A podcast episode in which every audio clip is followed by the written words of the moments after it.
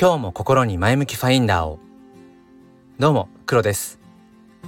皆さんはどれぐらい思い込みから脱却できているでしょうか？今日はそんなお話をしていきたいと思います。このチャンネルは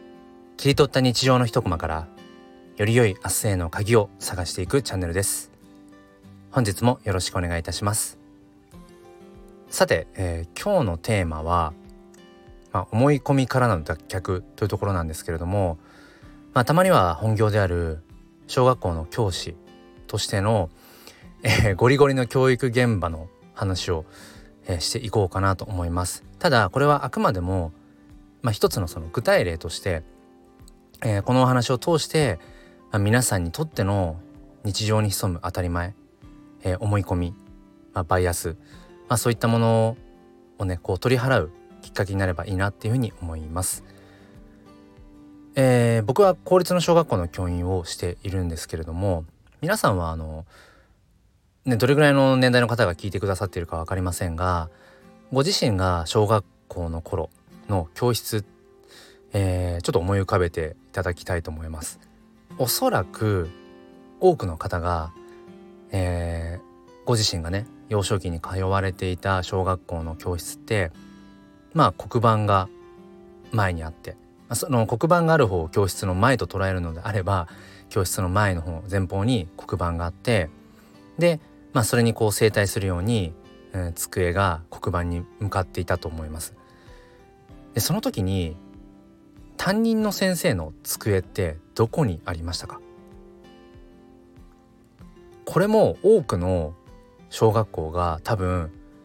黒板の左側だと思います。要は黒板の左側は、まあ、窓側だと思うんです。左手が、まあ、これは、まあ、日照権とかねそのうん、まあ、光を取り入れる環境のその基準を満たすために、まあ、右利きの子たちが多いというところからその左側からその光がねこう注ぐ注げるように、まあ、そういう作りになっていると思うんですけれどもその窓側に、えー、担任の先生の机がたっていうことが多いんじゃないかなと思います。で僕はどこに、えーと、自分の机を置いてるかというと教室の後ろですね後方、えー、前方が黒板だとしたらそのちょうど反対側の一番後ろ子供たちの机よりも後ろのうん窓側左側に、えー、置いています。でこれっていうのはまあ、えーと理由があってその僕の中僕の中じゃないな。えっと、まあ、子育てで考えると子育てのゴールとして考えられるのがその自立ですよね。自分で立つ自立と自分を律するの自立。って考えた時に要はその大人の存在っていうのをどんどんどんどんフェードアウトさせていく必要がある。で僕はそれを、えー、やっぱり教育現場でもうんその目的は同じだと思っていて要はクラスという、まあ、集団の一つの単位があってえー、まあそれをねこう、まあ、引っ張っていく、うん、大人としてのその担任というものがあってでもやっぱりその理想のクラスのその集団っていうものは何かっていうとやっぱりその担任の先生がいなくてもその集団がきちんと、うん、自分たちの意思で、えー、行動を選択して実際にその行動に移せるということだと思うんですね。って考えるとなるべく教師のその存在感を消した方がいいと思うんです。やっぱり常にうんそこに担任の先生がいる大人の存在があるとやっぱりその大人の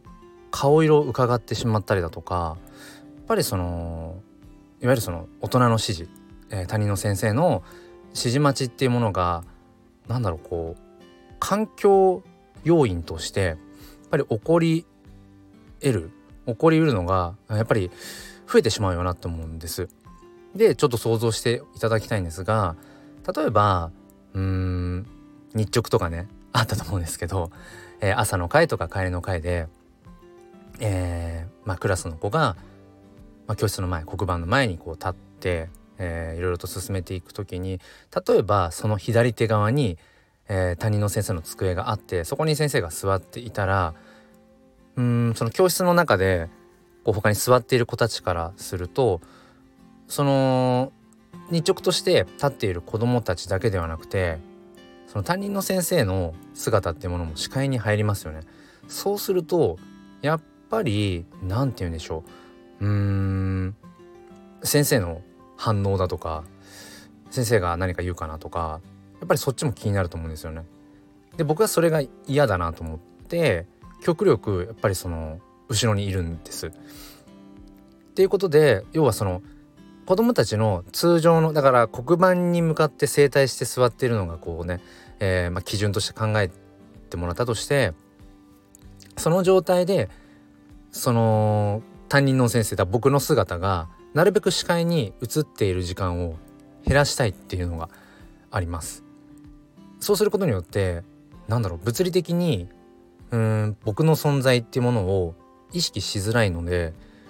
やっぱり自分たちでこう行動していかなきゃいけないなというか自分たちに委ねられているっていうようななんかそういう要は環境づくりをしています。授業中なんかもまあ毎時間どの教科でもっていうのは難しいですがその内容によってはあ子どもたちが黒板の前に立っていろいろと説明し始めたなとか子どもたち同士でこう会話がキャッチボールが始まったなと思ったらもう時々僕はえー、教室の本当に後ろの方の椅子に座っちゃったりだとか えと休んでる子の席に座って何て言うんでしょう子供たちの一人のこう子供としてというのがあのー、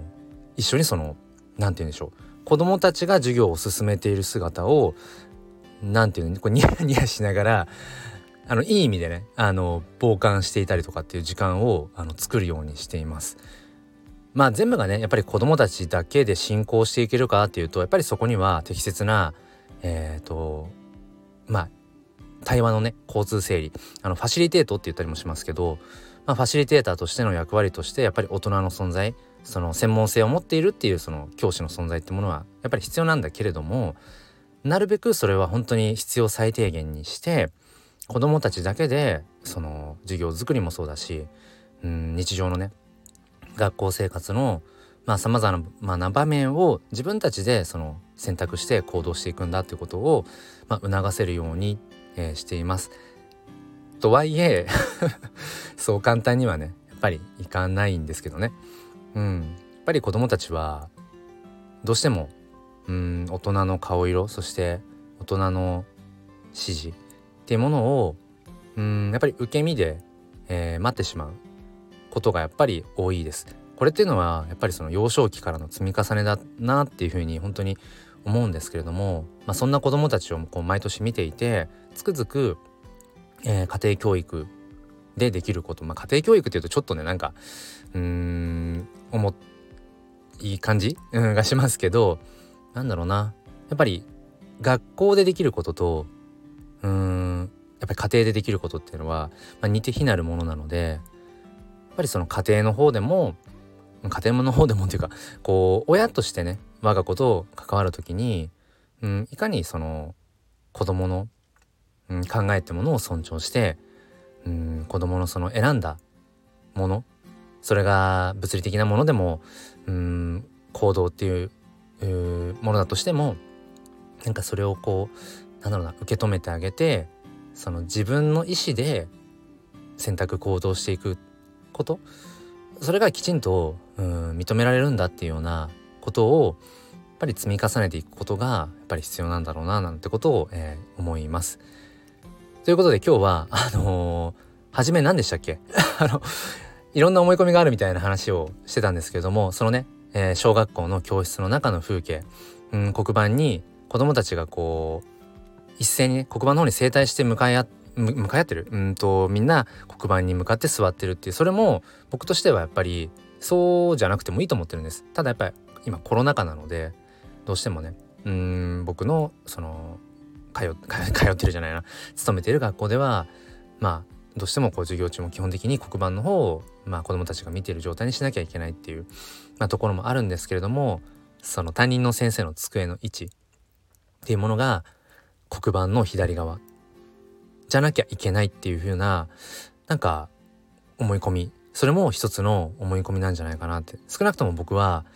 うーんやっぱり数年前まではそれが当たり前だと思ってそこに配置をしていて常に子どもたちの視界に入る位置に、えー、いたのでうーんやっぱりこのこのねうーんバイアスに気づけた時っていうのはまた新たなね景色が見えます。何よりいいなってものは教室の一番後ろにこの僕のねこの教師の先生の机を置いておくことによって子どもたちから見た教室の姿っていうものが本当によくわかります。子どもたちに整体するように先生の机を置いて教室を見ていると子どもたちの